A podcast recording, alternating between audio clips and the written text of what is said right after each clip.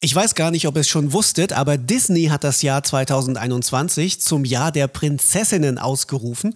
Und die Prinzessin mit der fettesten Krone, die wird jetzt Leslie Clio.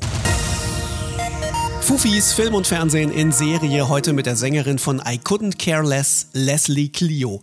Äh, sag mal, wie viel Prinzessin steckt in dir? Äh, 100% Pocahontas. Ach, gleich noch rausgehauen, welche? Ja. Warum die? Pocahontas ist auf jeden Fall meine Lieblings-Disney-Prinzessin, weil sie einfach ähm, sehr spirituell ist. Also sie weiß, dass ähm, die Natur und die Tiere und die Menschen, dass wir alle zusammengehören und dass alles miteinander spricht und alles äh, zusammenhängt. Ähm, es ist ja das Jahr der Prinzessinnen. Jetzt machst du den Soundtrack dazu. Ich flieg los heißt dein Song. Ähm, kannst du uns mal kurz beschreiben, was die Aktion eigentlich ausmacht? Also was haben wir alle davon, dass jetzt Prinzessinnenjahr ist? Das ist aber eine gute Frage. Was haben wir davon? Also ich glaube, in der Prinzessinnenkampagne geht es darum, ähm, immer, zu, also in erster Linie geht es darum, äh, junge Mädchen, auch junge Jungs, Kinder ähm, zu ermutigen, äh, stark, dass man stark sein darf, dass man man selbst sein darf. Es geht um Empowerment. Ich will mal Empowerment übersetzen und dann kommt immer irgendwas raus. Eigentlich meine ich Empowerment, ähm, ähm, dass man, dass man Mut beweisen darf, dass man Herz haben darf, äh, spread kindness, breed compassion, also Mitgefühl zeigen. Ähm, all diese Dinge ähm, stecken in dieser Kampagne. Und natürlich auch ähm, ein Stück weit ähm, Emanzipation von dem Gedanken, man muss als Prinzessin auf den Prinzen warten, sondern man, äh, man ist, ähm, man ist äh, sein eigener, man ist seine eigene äh, wie sagen das? Man ist ein, die Prinzessin ist sich sein eigener Prinz. man kann alles, man kann alles, äh, man kann alles erreichen, wenn man an sich glaubt und ähm, ja, Mitgefühl zeigen, seinen Weg gehen, nach den Sternen greifen. Alles ist möglich. Wie ist dein Verhältnis zu Disney? Du bist ja bestimmt, wie wir alle, mit den Disney-Filmen aufgewachsen. So hast du da irgendwelche Meilensteine, die bei dir besondere Spuren hinterlassen haben? Ich bin persönlich riesiger Disney-Fan, kann total viel mit Disney anfangen. Ich habe auch Disney Plus, ähm, habe alle Filme in den letzten zwei Jahren nochmal irgendwie auf Englisch geguckt und äh, die Texte gelernt, und, um mitsingen zu können. Und habe, ähm, als diese Anfrage kam, äh, ist es für mich äh, ein sehr sehr viel mit Ehrfurcht verbunden gewesen. Also auch die Übersetzung dann machen zu dürfen und nicht nur den Song zu singen, sondern das auch selber zu übersetzen und dann am Klavier zu sitzen mit den typischen Disney-Akkorden doch. Und ähm, da sind mir tatsächlich auch äh, ein paar Tränen gekommen, weil ich es einfach ähm, ja, weil es mich ähm, auch im Endergebnis mit viel Stolz, das ist wirklich was, worauf ich stolz, stolz bin, dass ich ähm, Teil der Disney-Familie sein kann, insofern, also in, sozusagen, also dass ich da was beisteuern durfte, weil ich einfach mit Disney groß geworden bin und weil es mir selber so viel bedeutet hat in meiner Kindheit. Also das kommt jetzt von, von Dschungelbuch ähm, über Ariel eben zu Pocahontas. Ähm, eigentlich habe ich jeden Disney-Film zu Hause gehabt. Das heißt, man müsste dich auch nicht lange bitten, wenn jetzt äh, Disney aus Hollywood anruft und sagt, hier, wir machen Frozen 3 und wir haben uns in deine Stimme verliebt, wir hätten da noch mal so ein Let It Go, du wärst sofort dabei, ne? In a second, in a second, sofort. Das wäre das Allergrößte für mich. Äh, die größte, also das wäre das, äh, das wäre der äh, Ritterschlag äh, für mich sofort. Ich habe auch, ich habe als Kind viel Synchron gesprochen. Also ich habe über so in Hamburg über ein Synchronstudio ge gewohnt und die haben mich öfters mal äh, runtergeholt für irgendwie so Videospiele vertonen und so. Und ich habe früher immer sehr viel äh, Synchron gemacht und habe auch verschiedene Charaktere. Ähm, insofern würde ich das äh, ja, von Herzen gerne machen. Warum nicht mehr? Also warum synchronisierst du nicht mehr so viel? Weil dann die Musik überhand genommen hat. Also es ist ja auch immer manchmal kommen die, kommen die Dinge ja auch, wie sie kommen. Also äh, es hat sich auch so ergeben. Ich habe auch äh, zu meinen Abiturzeiten wahnsinnig viel Theater gespielt. Ich habe Abitur mit Theater gemacht als Leistungskurs ähm, und wollte eigentlich auch viel mit Schauspiel machen und hat sich jetzt auch in den letzten Jahren nicht richtig im Vordergrund äh, bewegt. Aber so ist das halt. Man hat ja auch nur 24 Stunden. Leider. Ähm, Leider. Du, also, wenn ich jetzt neugierig bin und dich gerne mal als Synchronsprecherin hören möchte, welches Projekt ist dir nicht peinlich? Was kann man erzählen? Wo kann man dich hören? Oh, du, das weiß ich gar nicht mehr. Also, das sind auch jetzt nicht irgendwie große, große Namensachen. Ich glaube, das waren so damals, das waren ja dann die 90er, da waren das, das waren so die ersten Computer-Lernprogramme für Kinder und sowas, weißt du? Also so, das ist eine Himbeere. Falsch. Jetzt gehe nach rechts. Irgendwie sowas.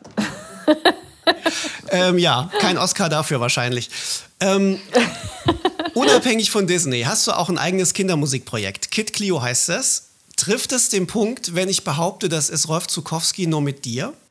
Nein, gar nicht. Ähm, ich finde, ähm, Rolf Zukowski hat auch immer noch ein Stück weit Pädagogik mit drin, finde ich, so wie ich es erinnere in der Kindheit. Man hat immer noch irgendwie was gelernt oder man hat was beigebracht bekommen, so im weitesten Sinne. Und für mich ist Kid Cleo ist mein inneres Kind, was ich, äh, was ich channel. Für mich ist das, ich nenne es Rotzgörn-Musik. Ich habe von Anfang an diesen Titel gehabt, ich mache Rotzgörn-Musik. Ich habe äh, vor drei Jahren war, war es, glaube ich, habe ich Deine Freunde im Tempodrom gesehen und habe hab mir das angeguckt, auch mit dem Gedanken, traue ich mir das zu, beziehungsweise habe ich Lust, sowas zu machen und habe mir das angeguckt und gedacht, ja, und das jetzt aus Mädchenperspektive. Ne? Also das jetzt einfach aus Mädchen. Und ich war ein Dingster-Kind, falls du die Sendung noch kennst, wo die Kinder was erklären und so, da war ich über zwei Jahre, war immer schon ein Fernsehkind, hatte immer eine große Klappe, habe definitiv genug Themen in meiner Kindheit gehabt, über die ich gerne gesungen hätte. Und äh, dem gebe ich jetzt eigentlich eine Chance. Und es ist eher auf Augenhöhe. Ich bin eine von von euch in Anführungszeichen. Ich bin selber Kind und singe hier, was mich interessiert. Und es ist nicht von einer erwachsenen Frau mit pädagogischem Anspruch. Also das ist es gar nicht. Aber schon auch mit der Zielgruppe Kinder. Die sollen da Spaß haben und mitmachen, ne? Auf jeden Fall, genau, genau. Wir haben jetzt grob so mal die Zielgruppe 6 bis 13. Mädchen 6 bis 13, aber äh, kann natürlich jeder hören. Auch du, Jochen, du kannst dir das auch anhören. Ich, ich bin schon 14, das wird eng, aber ich höre mal rein. Nee, es geht auch noch. Geht, au! Ab wann wird es dann eng? 16? Für Kid Clio ist alle, nee, nee, alle Türen sind offen. Jeder ist willkommen. Auch ein großes Thema. Ähm, hast du eigentlich den ESC verfolgt dieses Jahr? Ja, tatsächlich war bei meiner Oma. Und ich wollte noch so einen TikTok draus drehen, weil ich wirklich bei jedem Song habe ich so mitgefilmt und immer gewartet, bis meine Oma so einen Satz hat fallen lassen. Und wir haben es leider nicht bei jedem Song geschafft, weil wir natürlich uns auch unterhalten haben und so. Aber ähm, es war sehr witzig, seine eigene Oma so als 93-Jährige als Kommentatorin neben sich sitzen zu haben. Ähm, das war witzig. Ähm, genau, war aber ein bisschen Zufall. Ich verfolge ihn definitiv nicht jedes Jahr. Ich war ja in der Jury 2014 in der Deutschen. Da habe ich es natürlich intensiv verfolgt. Ähm, ansonsten bin ich, sitze ich nicht jetzt notwendigerweise jedes Jahr vom Fernseher und gucke das. Aber es ist immer wieder ein schönes Spektakel, finde ich. Ich habe es übrigens auch mal mit meiner Oma geguckt. Da kam so meine Liebe zum ESC so ein bisschen her.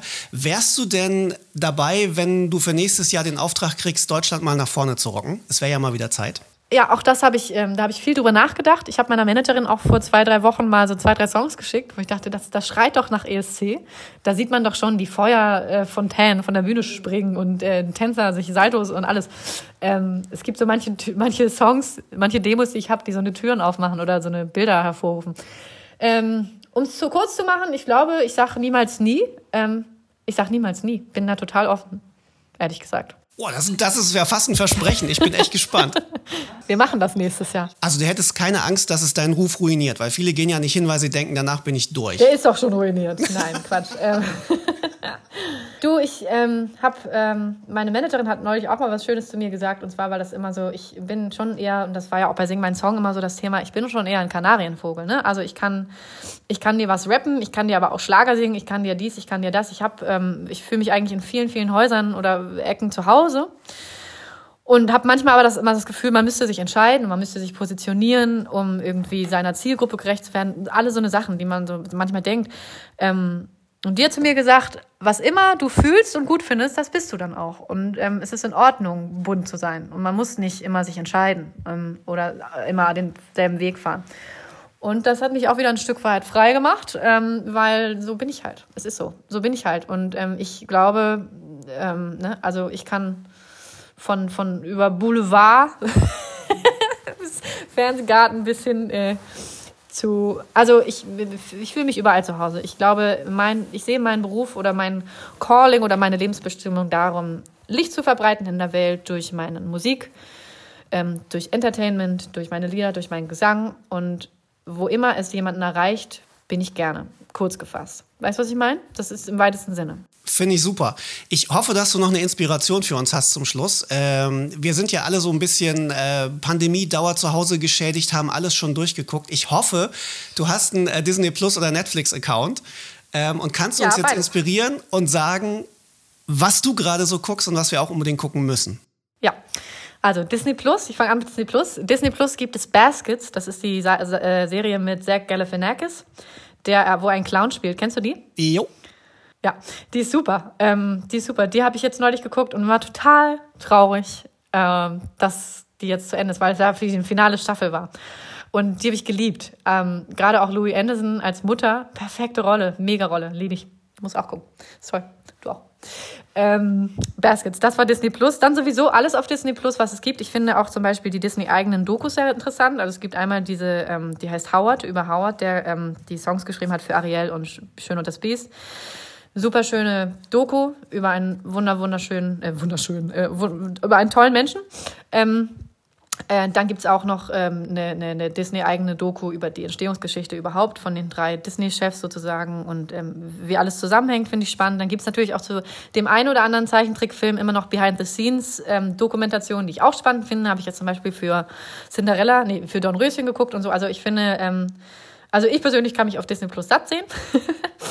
Ähm, und Netflix, boah, Netflix ist natürlich ähm, da gibt es viel. Was habe ich denn da geguckt? Oh Gott, so viel, viel zu viel. Was waren in anderthalb Jahren Pandemie? Was für eine große Frage, Jochen. Ähm, es gibt so viel. Du musst ja nicht alles erzählen. Behalte ein paar Geheimnisse für dich, aber so die Highlights. Ja, Dead to Me ist zum Beispiel auch eine Serie, die ich geguckt habe. Ich gucke ja kaum Serien, weil ich einfach dann immer so, ich bin so ein Cliffhanger und dann sage ich lieber den nächsten Tag ab und gucke bis 5 Uhr morgens. Ähm, aber Dead to Me fand ich auch ganz spannend. Achso, nee, hier, ähm, oh, wie heißt sie mit, mit ähm, Jason Bateman? Ozark? Ja, Ozark, Dankeschön. Ozark, das ist meine Empfehlung für Netflix. Ich liebe Ozark und ich kann es kaum erwarten, wenn die nächste Staffel kommt. Ozark, das habe ich geliebt. Ja, und Disney-Prinzessinnen, die lieben wir sowieso alle. Deswegen ist ja auch dieses Jahr das Jahr der Disney-Prinzessinnen. Mehr Infos zu diesem ganzen Disney-Prinzessinnen-Jahr gibt es bei uns auf der Webseite. Klickt einfach film.tv und dann dort auf unseren Podcast. Da stehen ausführliche Infos. Und äh, natürlich danke an dich, Leslie Clio. Freut mich, dass du Zeit für uns hattest. Das freut mich auch. Vielen Dank für die Einladung, lieber Gocken. Ähm, du, dafür nicht. Ja, ich wünsche dir einen schönen Tag noch. Dir auch, danke. Bis dann. Tschüss. Tschüss.